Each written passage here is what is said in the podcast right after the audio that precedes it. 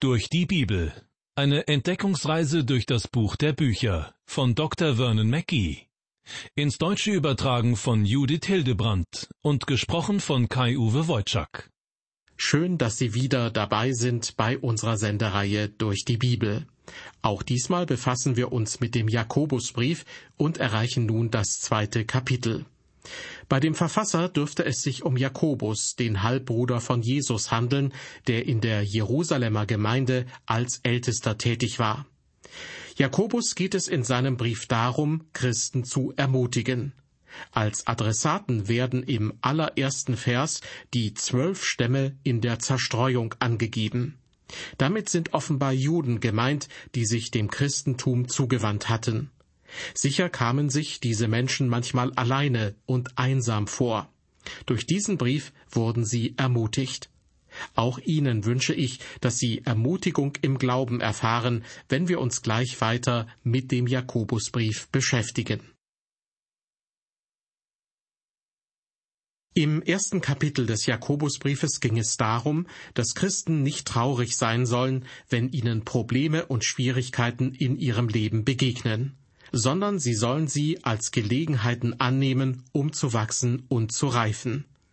Auch war es Jakobus besonders wichtig zu betonen, dass wir das Wort Gottes nicht nur hören, sondern auch tun sollen.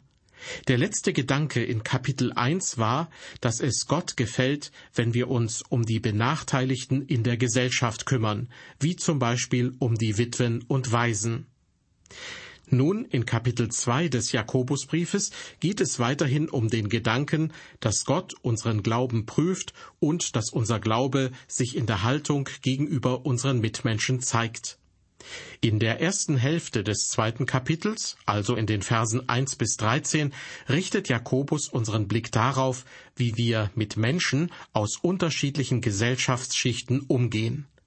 Dies scheint in der damaligen Zeit ein wichtiges Thema gewesen zu sein. Er streift dabei die Fragen, wie verhalten wir uns gegenüber reichen Menschen? Wie gehen wir mit armen Menschen um? Und wie handeln wir gegenüber Menschen, die zur Mittelschicht gehören?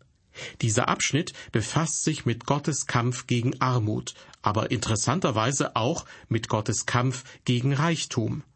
Was Gott gegen Armut tut, unterscheidet sich von den Maßnahmen unserer heutigen Politiker, gleichgültig zu welchen Parteien sie auch gehören. Auf jeden Fall steht fest, beides, nicht nur Armut, sondern auch Reichtum können ein Fluch sein. Ein Teil des Fluches, der auf der Menschheit liegt, drückt sich in Armut und Reichtum aus. Deshalb bittet schon Salomo im Buch der Sprüche Armut und Reichtum gib mir nicht. Es ist auffällig, dass die Menschen, die man mit dem Evangelium am schlechtesten erreichen kann, zum einen die Reichen und andererseits die Armen sind. Es scheint fast unmöglich, die eine oder die andere Gruppe mit dem Wort Gottes zu erreichen. Ein großes Problem ist wohl das Ungleichgewicht bei der Verteilung des Reichtums in der Welt, also wie der Besitz in dieser Welt verteilt ist. Es gibt Länder, in denen viele reiche Menschen in Luxus und Überfluss leben und andere, die immer noch hungern müssen. Diesem grundsätzlichen Problem widmet sich Jakobus in seinem Brief. Und ich bin froh, sagen zu können, dass Gott auf der Seite der Armen ist. Als Jesus in die Welt kam, war er kein reicher Junge, und er wurde auch nicht mit einem silbernen Löffel gefüttert. Er wurde arm geboren, kam in einem Stall zur Welt. Er musste sich später von einem Jungen Brote und Fische leihen, um einer Menschenmenge genug zu essen zu geben. Von einem geliehenen Boot aus hat er gepredigt. Einmal sagte er zu seinen Jüngern, die Füchse haben Gruben und die Vögel unter dem Himmel haben Nester, aber der Menschensohn hat nichts, wo er sein Haupt hinlege. Er musste sich eine Münze borgen, um eine Wahrheit zu veranschaulichen, einen Esel, um in Jerusalem einzuziehen. Er war darauf angewiesen, dass man ihm und seinen Jüngern einen Raum überließ, in dem sie das Passa feiern konnten. Er starb an einem fremden Kreuz, denn es gehörte eigentlich Barabbas, nicht ihm. Und als sie ihn in ein Grab legten, war es nicht seines, es gehörte Josef von Arimathea. Als ich noch Student war, kam einmal ein Prediger und hielt eine Andachtsreihe über die Segnungen der Armut. Ich selbst war zu dieser Zeit finanziell ziemlich arm dran. Als ich mit dem Studieren begann, musste ich mir das Geld dafür zusammenleihen. Und dann musste ich nebenbei auch noch hart arbeiten. Irgendwie bekam ich heraus, dass dieser Mann, der eine Zeit lang jeden Morgen in unserer Kapelle über den Segen der Armut referierte, ein überdurchschnittlich hohes Gehalt bekam. Ich muss gestehen, ab diesem Zeitpunkt ging das, was er sagte, bei mir in ein Ohr rein und zum anderen wieder hinaus. Es wurde belanglos für mich. Der Segen der Armut Nachdem ich ärmlich aufgewachsen und im Laufe meines Lebens immer wieder knapp bei Kasse gewesen bin, kann ich darin keinen Segen entdecken. Im Gegenteil, ich halte Armut für einen Fluch. Doch auch Reichtum kann ein Fluch sein, wie Jakobus es in seinem Brief aufzeigt. Der gleichen Meinung ist Paulus, wenn er im ersten Timotheusbrief schreibt, denn Geldgier ist eine Wurzel alles Übels. Hier sind Paulus und Jakobus sich sehr einig. Und auch für Jesus ist das Thema Armut und Reichtum sowie der richtige Umgang mit Geld offenbar wichtig. Jesus fordert uns zum Beispiel auf, unser Geld nicht für die falschen Dinge einzusetzen. Er sagt, ihr sollt euch nicht Schätze sammeln auf Erden, wo sie die Motten und der Rost fressen und wo die Diebe einbrechen und stehlen. Die Banken versuchen uns zu sagen, wie wir unser Geld anlegen sollen. Doch Gott sagt, ihr solltet euren Reichtum in meiner Bank einbringen. Jakobus geht mit den Reichen ganz schön hart ins Gericht, wie wir auch noch in Kapitel 5 seines Briefes sehen werden. Deshalb sollten Christen sich die Einstellung von Salomo zu eigen machen. Ich habe sie vorhin schon zitiert. Er hat Gott gebeten, Armut und Reichtum gib mir nicht.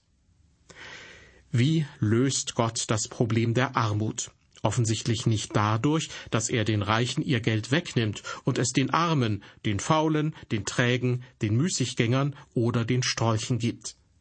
Gott würde aber auch niemals die Würde und Selbstachtung und Ehre derjenigen schmälern, die arm sind, indem er sie von öffentlicher Unterstützung abhängig macht. Vielmehr wendet sich Gott in erster Linie an die Herzen der Menschen, egal ob sie arm oder reich sind. Und so ermahnt Jakobus die Christen, an die er schreibt, am Anfang von Kapitel 2, Liebe Brüder, haltet den Glauben an Jesus Christus, unseren Herrn der Herrlichkeit, frei von allem Ansehen der Person. Beachten Sie bitte, dass Jakobus wahrscheinlich der Halbbruder von Jesus war, und doch verwendet er hier respektvoll seinen Titel Jesus Christus unser Herr und er nennt ihn den Herrn der Herrlichkeit. Damit betont er in besonderer Weise die Gottheit Christi. Ich glaube, niemand anderes könnte die Göttlichkeit von Jesus besser bezeugen als sein jüngerer Bruder, der im gleichen Haus und in derselben Familie mit ihm aufgewachsen ist. Sicher kann er dazu eher etwas sagen als ein Theologe in der heutigen Zeit. Denn die Theologen, die heute über Jesus diskutieren, sind zwangsläufig weit entfernt von der Realität des ersten Jahrhunderts und der Situation, in der Jesus aufgewachsen ist. Deshalb bekenne ich mit Jakobus, dass Jesus der Christus ist, der Herr der Herrlichkeit. Jakobus ermutigt dazu, nicht einerseits den Glauben an Christus zu bekennen und sich dann andererseits in der Gemeinde einer bestimmten Gruppierung anzuschließen. Denn alle Christen sind Brüder und Schwestern im Leib Christi. Sie gehören zu einer großen Gemeinschaft der Christen. Sie sollten freundschaftlich miteinander umgehen. Das ist ihr Bekenntnis. In Vers 1 spricht Jakobus den ganzen Leib Christi, die vielfältige Gemeinschaft der Kinder Gottes an. Gleichgültig, ob sie reich oder arm sind, einfach, hochgestellt oder niedrig, Sklaven oder Freie, Juden oder ehemalige Juden, Griechen oder Barbaren, Männer oder Frauen. In Christus gehören sie alle zusammen. Als Brüder und Schwestern gehören sie zum Leib Christi und zu Jesus Christus, ihrem gemeinsamen Herrn. Und sie sind durch Freundlichkeit und Gemeinschaft miteinander verbunden. Jakobus sagt in Vers 1, haltet den Glauben an Jesus Christus frei von allem Ansehen der Person. Liebe Hörer, wenn Sie zu Jesus Christus gehören und jemand anderes gehört auch zu Jesus Christus, dann sind Sie beide Geschwister in Christus. Und wenn jemand in Ihre Gemeinschaft kommt, der Jesus noch nicht kennt, dann denken Sie daran, dass Christus auch für ihn gestorben ist. Dieser Mensch steht sozusagen vor dem Kreuz, wie auch Sie vor dem Kreuz stehen. Bereits im Alten Testament wurden die Israeliten aufgefordert, Reiche und Arme ohne Ansehen der Person gerecht zu behandeln. So heißt es etwa im dritten Buch Mose, Du sollst nicht Unrecht handeln im Gericht. Du sollst den Geringen nicht vorziehen, aber den Großen nicht begünstigen, sondern du sollst deinen Nächsten recht richten. Dass man jemanden ohne Ansehen der Person gerecht behandeln soll, gilt natürlich nicht nur im Hinblick auf sein Vermögen. Das hat Simon Petrus in Joppe lernen müssen, als Gott vom Himmel eine Decke mit kultisch unreinen Tieren herunterschweben ließ und ihm befahl, diese Tiere zu essen. Am Ende dieser Geschichte erkennt Petrus, nun erfahre ich in Wahrheit, dass Gott die Person nicht ansieht. Jakobus wiederum verwendet in Kapitel 2 seines Briefes ein fast schon sarkastisches Beispiel, um diese Tatsache zu unterstreichen. In den Versen 2 bis 4 schreibt er, denn wenn in eure Versammlung ein Mann käme mit einem goldenen Ring und in herrlicher Kleidung, es käme aber auch ein Armer in unsauberer Kleidung, und ihr sähet auf den, der herrlich gekleidet ist, und sprächet zu ihm, setze du dich hierher auf den guten Platz, und sprächet zu dem Armen, stell du dich dorthin, oder setze dich unten zu meinen Füßen. Ist's recht, dass ihr solche Unterschiede bei euch macht und urteilt mit bösen Gedanken? Am Anfang von Vers 2 wird ein interessanter Begriff verwendet. Von der Versammlung ist hier die Rede, auf Griechisch Synagoge. Die Synagoge als jüdisches Gotteshaus ist also der Wortbedeutung nach nichts anderes als ein Versammlungsraum. Und deshalb verwendeten die jüdischen Christen diesen Begriff für ihre Versammlungen auch weiterhin, obwohl sie sich in Privathäusern trafen. An den Bau eines christlichen Gemeindehauses oder gar einer Kirche dachte zu dieser Zeit noch niemand. Für möglich halte ich es, dass die Christen hier und da auch eine Synagoge, also ein jüdisches Gotteshaus, als Versammlungsraum nutzen durften. Dort trafen sie sich dann am Sonntag, um keinen Konflikt mit den Juden zu provozieren, die sich ja am Samstag, dem Sabbat, versammelten. In eine christliche Versammlung kommt also ein Mann mit einem goldenen Ring, wie Jakobus uns das als Beispiel vor Augen malt. Nicht ausgeschlossen ist, dass dieser Mann auch an den anderen Fingern goldene Ringe trug. Er hatte herrliche Kleidung an, wie es weiter heißt, also helle, feine, kostbare Gewänder, die sicher sofort auffielen und einen Kontrast zu der meist eher dunkleren Kleidung ärmerer Besucher bildete. Dieser reiche Mann kündete sein Kommen wahrscheinlich ausdrücklich an. Heute würde er vielleicht sein teures Auto von einem Chauffeur direkt vor die Eingangstür fahren und sich die Autotür öffnen lassen.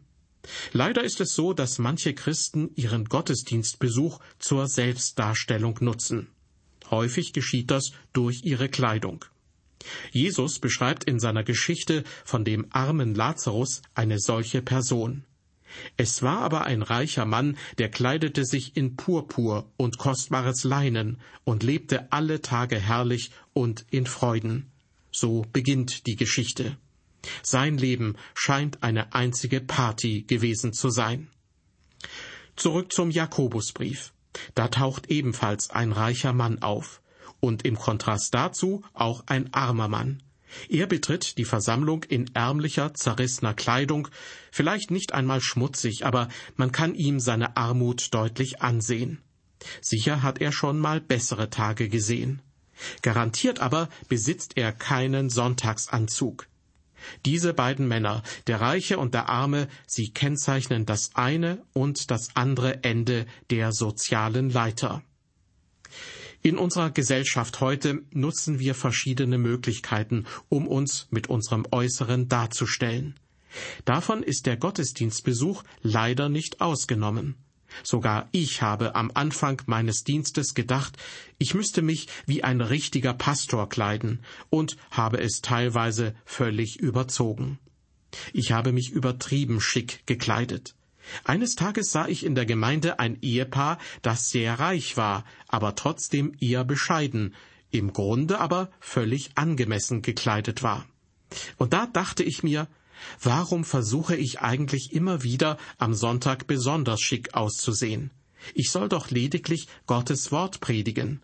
Ich brauche mich nicht herauszuputzen und nach außen einen Eindruck zu vermitteln, der mich besser darstellt. Das war für mich ein richtiger Wendepunkt. Ab dem darauffolgenden Sonntag habe ich meine Kleidung verändert und ich habe mich einfach so angezogen wie die durchschnittlich gekleideten Leute in meiner Gemeinde. Natürlich weiß ich, dass man Äußerlichkeiten nicht überbetonen soll. Genau davon spricht Jakobus in Vers 3. Angenommen, ihr sähet auf den, der herrlich gekleidet ist, und sprächet zu ihm, setze du dich hierher auf den guten Platz, und sprächet zu dem Armen, stell du dich dorthin oder setze dich unten zu meinen Füßen. Ich vermute, das würde heute keiner mehr wagen. Aber immerhin gibt es in manchen Kirchen immer noch Sitzplätze in der ersten Reihe oder im vorderen Bereich, die prominenten Leuten vorbehalten sind. Früher haben dort zum Beispiel der König und sein Gefolge gesessen. In manchen Ländern war es früher auch üblich, dass Reiche ihren Platz bezahlt haben und er dann für sie reserviert war. Und heute? Nun ja, da gibt es manchmal so etwas wie Stammplätze. Und wehe dem Besucher, der es wagt, sich dort hinzusetzen, weil er die Traditionen in dieser Gemeinde nicht kennt. Zurück zu unserem Bibeltext aus dem Jakobusbrief. Hier geht es um einen wohlhabenden und einen sichtlich armen Mann. Der eine wird hofiert, der andere von oben herab behandelt. In Vers 4 spricht Jakobus die Herzen der Christen an und hinterfragt ihre persönliche Einstellung. Ist's recht, dass ihr solche Unterschiede bei euch macht und urteilt mit bösen Gedanken? So lautet seine Frage. Anders ausgedrückt, ist es nicht so, dass ihr voreingenommen seid und Menschen auf ungerechte Weise beurteilt, wie ein Richter, der nicht gerecht ist? Und dann legt Jakobus ihnen auf eindringliche Weise ans Herz, wie Gott die ganze Sache sieht. Hören Sie dazu Vers 5. Jakobus schreibt, Hört zu, meine lieben Brüder. Hat nicht Gott erwählt die Armen in der Welt, die im Glauben reich sind, und Erben des Reichs, das er verheißen hat denen, die ihn lieb haben? Jakobus wird am Anfang dieses Verses richtig familiär, indem er die Leser seines Briefes mit meine lieben Brüder anspricht. Dadurch wird noch deutlicher hervorgehoben, wie wichtig ihm sein Anliegen ist. Für ihn ist es ein Unding, dass manche Christen abschätzig auf ärmere Glaubensgeschwister herabblicken. Könnten doch gerade sie, geistlich gesehen, die reichsten Menschen in der Gemeinde sein. Das Wort Gottes hat zum Thema Armut sehr viel zu sagen. Vom ersten bis zum letzten Buch der Bibel macht Gott sehr klar, dass er sich um die Armen kümmert, sich um sie sorgt und sie im Blick behält. Überall auf dieser Welt werden diejenigen, die unten auf der gesellschaftlichen Leiter stehen, oft sehr ungerecht behandelt. Solange Menschen nicht vom Geist Gottes verändert werden, werden Arme Ungerechtigkeit erfahren. Ihre einzige Hoffnung ist dann Gott. Und Gott kümmert sich um die Armen. Wie gesagt, das können wir in der Bibel an sehr vielen Stellen nachlesen. Einige davon möchte ich einfach einmal hintereinander vorlesen. Hiob 5, Vers 15. Er hilft dem Armen vom Schwert und den Elenden von der Hand des Mächtigen. Hiob 36, Vers 15. Aber den Elenden wird er durch sein Elend erretten und ihm das Ohr öffnen durch Trübsal. Psalm 9, Vers 19. Denn er wird den Armen nicht für immer vergessen, die Hoffnung der Elenden wird nicht ewig verloren sein. Psalm 68, Vers 11. Gott, du labst die Elenden in deiner Güte. Psalm 69, Vers 34. Denn der Herr hört die Armen und verachtet seine Gefangenen nicht. Psalm 72, Verse 12 und 13. Denn er wird den Armen erretten, der um Hilfe schreit, und den Elenden, der keinen Helfer hat. Er wird gnädig sein den Geringen und Armen, und den Armen wird er helfen. Und Psalm 102, Vers 18, er wendet sich zum Gebet der Verlassenen und verschmäht ihr Gebet nicht. Bibelstelle für Bibelstelle lesen wir von der Fürsorge Gottes für die Armen und Entrechteten. Und ich könnte noch viele weitere hier vorlesen. In Psalm 45 lesen wir von dem König, der auf diese Erde kommen wird und Gerechtigkeit schaffen wird. Auch Jesaja 11, Vers 4 unterstreicht diese Verheißung. Dieser König wird mit Gerechtigkeit richten die Armen und rechtes Urteil sprechen den Elenden im Lande. Ja, Gott hat eine Menge zu sagen über die ungerechte Behandlung von Armen auf der Welt. Und manches davon richtet sich direkt an die Reichen und Mächtigen. Eines Tages wird er diejenigen zur Verantwortung ziehen, die sich den Armen gegenüber falsch verhalten haben. Doch Gott ermutigt die Armen gleichzeitig. Er macht ihnen deutlich, dass sie trotz ihrer Armut auch reich sind, nämlich geistlich reich. Und das ist wichtiger als aller materieller Reichtum. In unserem Bibeltext aus dem Jakobusbrief erreichen wir nun Vers 6. Während es bei Gott kein Ansehen der Person gibt, verhalten sich Christen manchmal höchst unangemessen. Jakobus hält den Lesern seines Briefes vor, Ihr aber habt dem Armen Unehre angetan. Sind es nicht die Reichen, die Gewalt gegen euch üben und euch vor Gericht ziehen? Arme werden sehr oft nicht gerecht behandelt. Bei jedem Wahlkampf betonen Politiker, dass sie sich um soziale Gerechtigkeit kümmern wollen und diejenigen im Blick haben, die am unteren Ende der sozialen Leiter stehen. Doch wie oft passiert es dann in den Jahren danach, dass ausgerechnet die untere Bevölkerungsschicht die Zeche zahlen muss? Vielleicht klingt das ein bisschen zynisch, doch ich bin ziemlich arm aufgewachsen und habe es immer wieder so empfunden. Und ich habe bis heute den Eindruck, dass sich daran nicht viel geändert hat. Ja, die einzige Hoffnung für viele Arme kann nur Christus sein. In Vers 7 geht Jakobus mit einem Teil der Reichen und Mächtigen hart ins Gericht, und zwar mit denen, über die es im Vers davor geheißen hat, sind es nicht die Reichen, die Gewalt gegen euch üben und euch vor Gericht ziehen? Jakobus fährt nun fort, Verlästern Sie nicht den guten Namen, der über euch genannt ist? Das sind harte, aber wahre Worte. Wer die Armen unterdrückt, lästert Gott. Von Anfang des Briefes an ging es Jakobus darum zu zeigen, wie eine dienende, sanftmütige Einstellung in uns wachsen kann. Sanftmut, so seine Argumentation, wird vor allem in der Praxis unseres Lebens sichtbar. Im vor uns liegenden Abschnitt versucht er aufzuzeigen, dass Sanftmut auch darin zum Ausdruck kommt, wie man Personen verschiedener Herkunft und verschiedenen Standes begegnet. Sie kommt darin zum Ausdruck, ob man sich bei seinem Verhalten vom Ansehen einer Person beeinflussen lässt oder nicht. Gott ist ein Gott der Schwachen und Armen. Wir sollten uns davor in Acht nehmen, uns vom Reichtum und dem falschen Respekt gegenüber mächtigen Leuten in die Irre führen zu lassen. Arme und Schwache verächtlich zu behandeln, das passt nicht zum Leben eines Christen. Oft sind es übrigens eher wohlhabende Menschen, die in den Leitungskreisen von christlichen Gemeinden sitzen. Machen wir uns deshalb bewusst, parteiisches Verhalten verträgt sich nicht mit Gottes Wort und seinem Maßstab denn nur ein sanftmütiges, barmherziges Verhalten wird Gottes Urteil standhalten. Hier ist jeder von uns persönlich herausgefordert, über die eigene Einstellung nachzudenken. Wir sind am Ende dieser Sendung angelangt. Ich wünsche Ihnen, dass Sie in Ihrem Alltag stets einen Blick für andere Menschen übrig haben, so wie Gott ihn hat, nämlich ohne Ansehen der Person. Geben Sie jedem Menschen die Chance, dass er Gott durch sie begegnet. Ich würde mich freuen, wenn Sie auch bei der nächsten Ausgabe unserer Sendereihe Durch die Bibel wieder mit dabei sind. Bis dahin, auf Wiederhören und Gottes Segen mit Ihnen.